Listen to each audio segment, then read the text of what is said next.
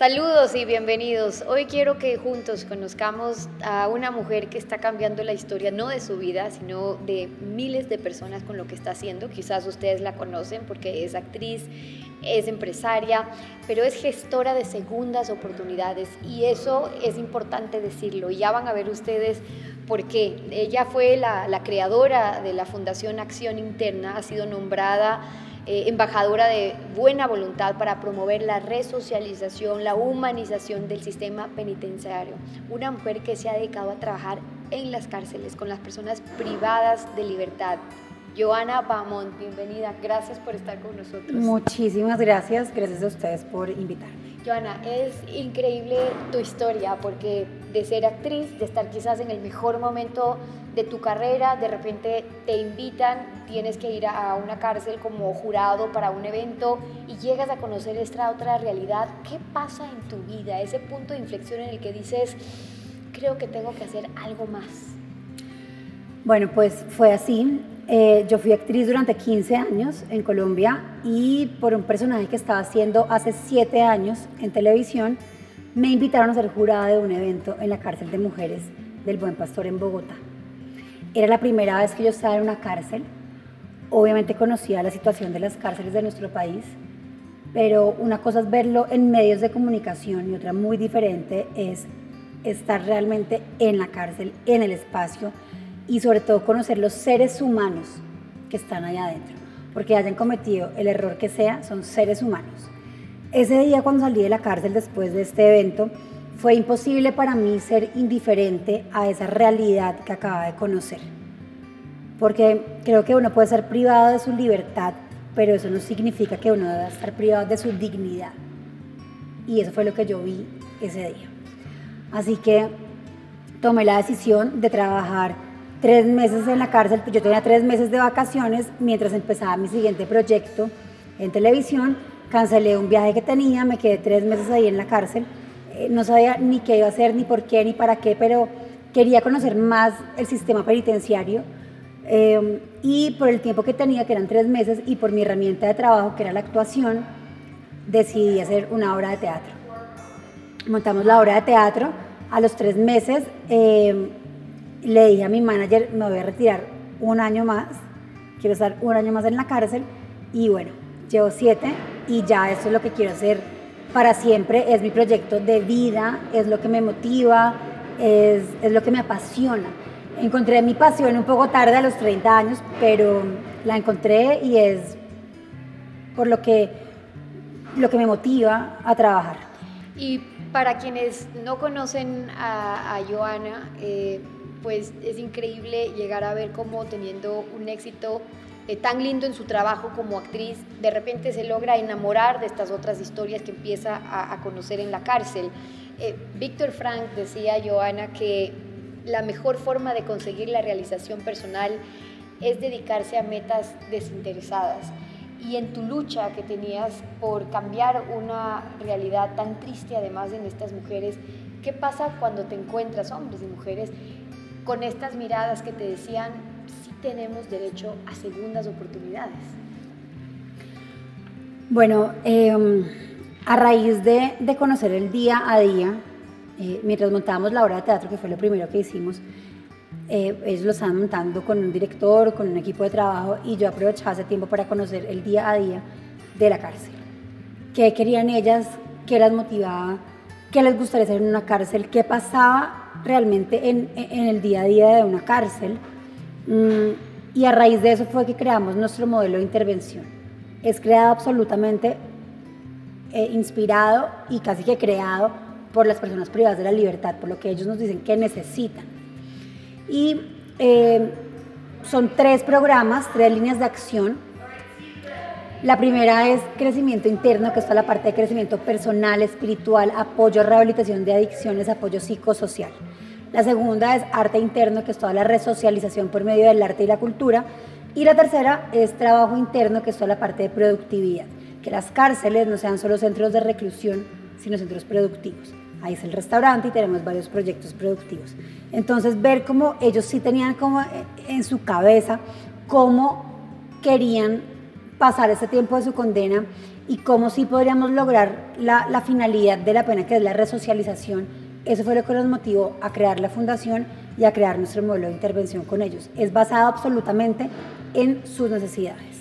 Hay gente que no tiene fe, digamos, en que eh, hay personas que pueden ser realmente agentes de cambio después de haber cometido error tras error, y no se diga grave error tras grave error. Cuando tú conoces a estas mujeres en las que sientes que les brillan los ojos, porque así lo describías, con esperanza de mejorar sus circunstancias, dices, ese día algo cambió en mi vida y tuve la necesidad de hacer algo distinto. ¿Cómo has visto que ellas, que estuvieron eh, en la derrota, en el dolor, en la pérdida, sí logran ser agentes de cambio? Bueno, durante estos siete años que llevamos en la cárcel, me, me he dado cuenta y podría asegurar que lo que realmente logra una transformación en ellos es una oportunidad. Es que ellos vean que sí hay una nueva oportunidad, que sí hay una esperanza, que sí hay un nuevo camino, que sí se puede aprovechar ese tiempo de su condena en algo productivo, que sí se puede cambiar. Y eso lo logramos con todos los programas, no solamente con el teatro. Mm, todos hemos cometido errores, todos hemos pedido segundas oportunidades, todos hemos querido que nos den segundas oportunidades y eso lo saben ellos. Y para eso nosotros mismos, la población civil, tenemos que empezar por dar esas segundas oportunidades cuando la población carcelaria siente y recibe este apoyo de la población civil y ve que la población civil sí apoya las segundas oportunidades, ahí es cuando sucede una transformación. En medio de estas eh, historias de mujeres fascinantes también que tú logras encontrar, pues creas la Fundación Acción Interna, una fundación sin ánimo de, lucro, pero lo que busca es dignificar, mejorar la calidad de vida de la población carcelaria eh, en Colombia. Pero ¿cuáles dirías tú para aquellas mujeres que te escuchan y dicen, es que yo también creo que hay varias circunstancias, condiciones que tienen que cambiarse, pero ya damos por hecho que son hechos consumados, valga la redundancia, que ya no se pueden cambiar. ¿Cuáles fueron esos momentos difíciles en los que tú dijiste, creo que realmente no hay cómo y de repente ves luz? En estos siete años hemos tenido muchos obstáculos, pero precisamente eso es lo que más nos motiva a trabajar en esto, porque estas personas que están privadas de la libertad nos han enseñado a nosotros también cómo convertir errores en oportunidades. Es lo más importante de, nuestro trabajo, de nuestro proceso y es en lo que creemos. En estas oportunidades, de hecho, en segundas oportunidades para personas que en su mayoría no han tenido ni la primera oportunidad. En esa primera oportunidad que tú dices, la llegas a conocer porque tú misma has podido adentrarte a conocer estas historias, ver su vida, ver su condición. Te pregunto esto porque desde nuestro perfil periodístico también, pues yo tuve la oportunidad de internarme tres semanas, un mes en las cárceles de nuestro país, en Ecuador, y conversaba con muchas mujeres que estaban privadas de la libertad porque por, por temas de drogas. Pero ellas me decían, Stephanie, yo tenía droga porque yo necesitaba o porque yo me prostituía. Y para poder prostituirme necesitaba drogarme. Es decir, son historias muy duras que uno llega a conocer a la cárcel. ¿Qué haces tú con esas historias? Sí, así son. Y lo mismo es acá. El 80% de las mujeres que están privadas de la libertad es por ley 30, que es por droga. Em, y bueno, para contar una historia, la, la primera mujer que yo me encontré en la cárcel, el primer día que fui, le pregunté por qué estaba en la cárcel y me dijo, porque maté a mi marido, porque lo encontré violando a mi hijo de tres años. Mi hijo, Simón, en ese momento tenía tres años, así que pude ponerme un poco en su situación y simplemente como que le agradecía la vida que no me hubiera tocado un esposo como el de ella, porque seguramente yo hubiera estado en su situación y yo estaría ahí pagando esa condena.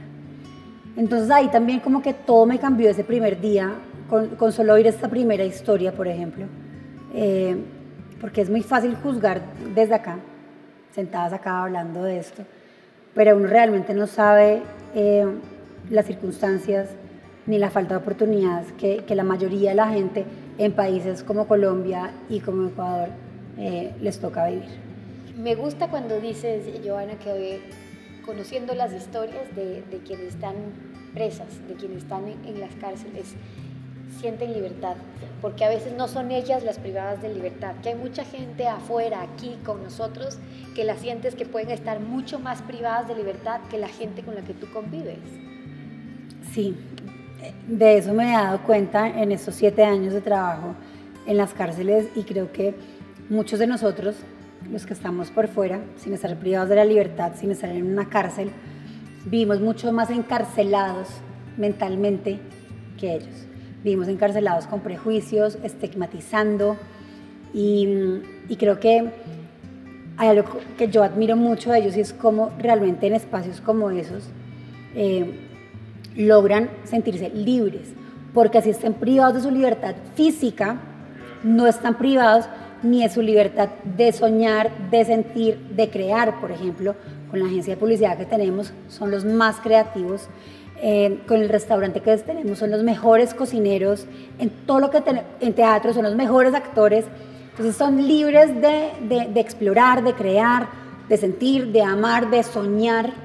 Entonces hay muchas otras libertades y mm, sí conozco mucha gente que no está en la cárcel y que está mucho más encarcelada que las personas con las que trabajo.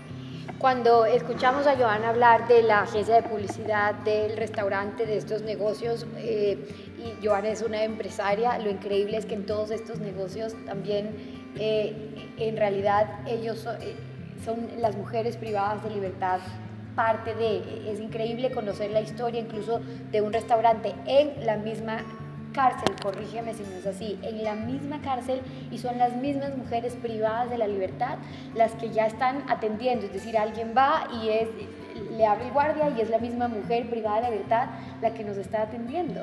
Sí, son proyectos que tenemos en la fundación con hombres y con mujeres, son realmente más que proyectos, son espacios innovadores porque en su mayoría son como únicos eh, en el mundo y son espacios de reconciliación entre la población carcelaria y la población civil. Por ejemplo, en el teatro, hacemos el Festival Nacional de Teatro Carcelario.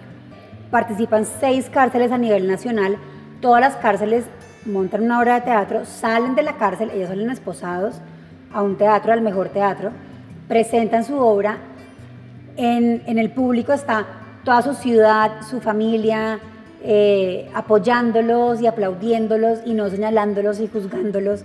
Entonces en ese encuentro pasa una verdadera reconciliación entre ambas poblaciones. Eh, por otro lado, el restaurante es lo mismo, es una cárcel de mujeres, adentro de la cárcel, todas las noches abrimos al público para que la población civil entre a la cárcel, tengan un espacio de encuentro con la población carcelaria que los recibe, que los atiende, que les cocina y haya este encuentro de reconciliación. Lo mismo con la agencia de publicidad. Es una cárcel de hombres de máxima seguridad, donde los acabamos de graduar con las mejores agencias de publicidad y tenemos marcas muy importantes de Colombia que son nuestros clientes y las campañas han sido de la mejor calidad porque es lo que yo le digo mucho a mi equipo y es, nosotros no trabajamos por caridad, trabajamos con calidad, es muy diferente. Todo lo nuestro tiene que ser de calidad con los mejores porque ellos, las personas privadas de la libertad, se lo merecen. Tienen toda mi admiración en cómo aprovechan las oportunidades.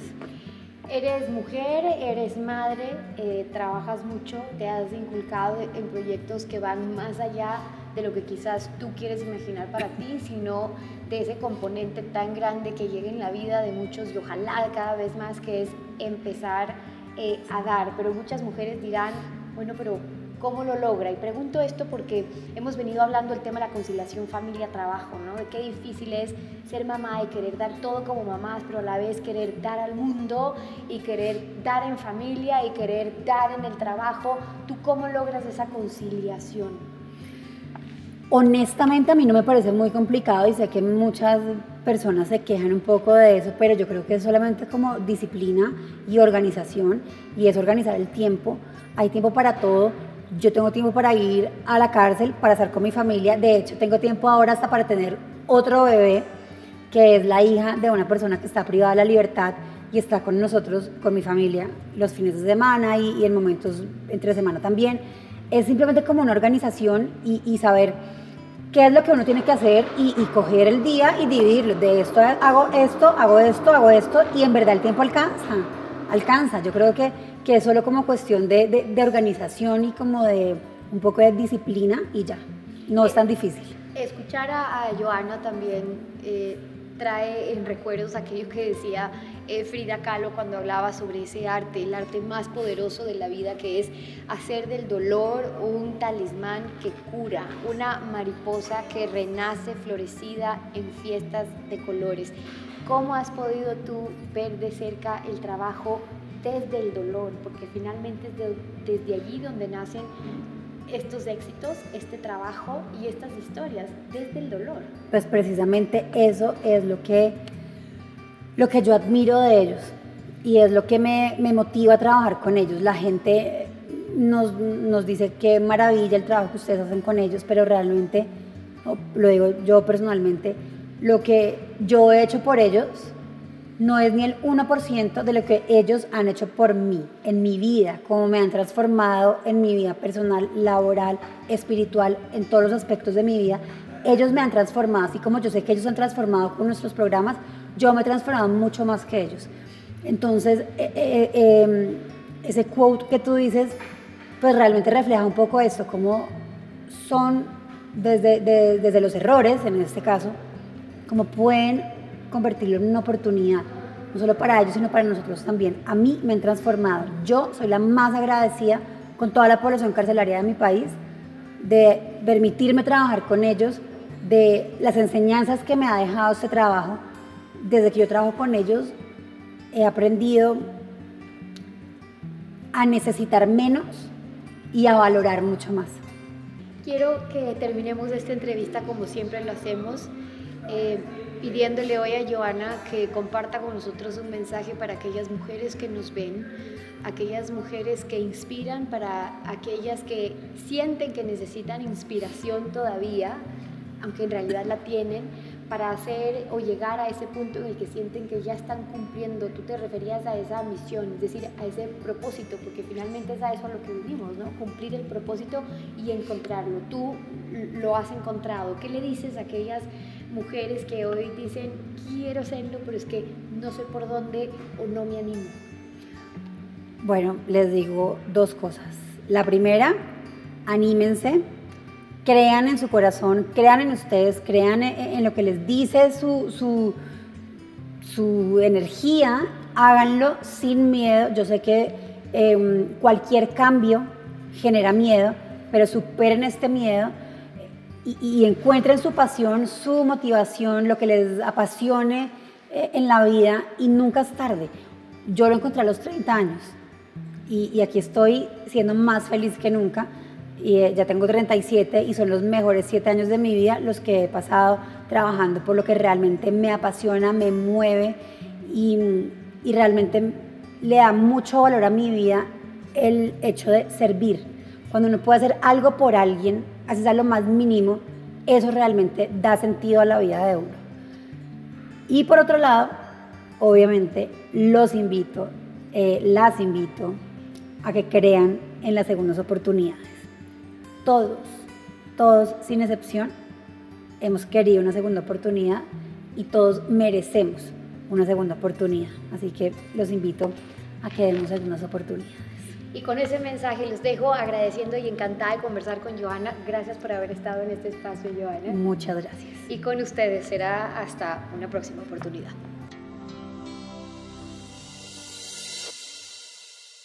El auspicio T. Comienza tu día limpiando tu rostro en la mañana y desmaquillándote por la noche.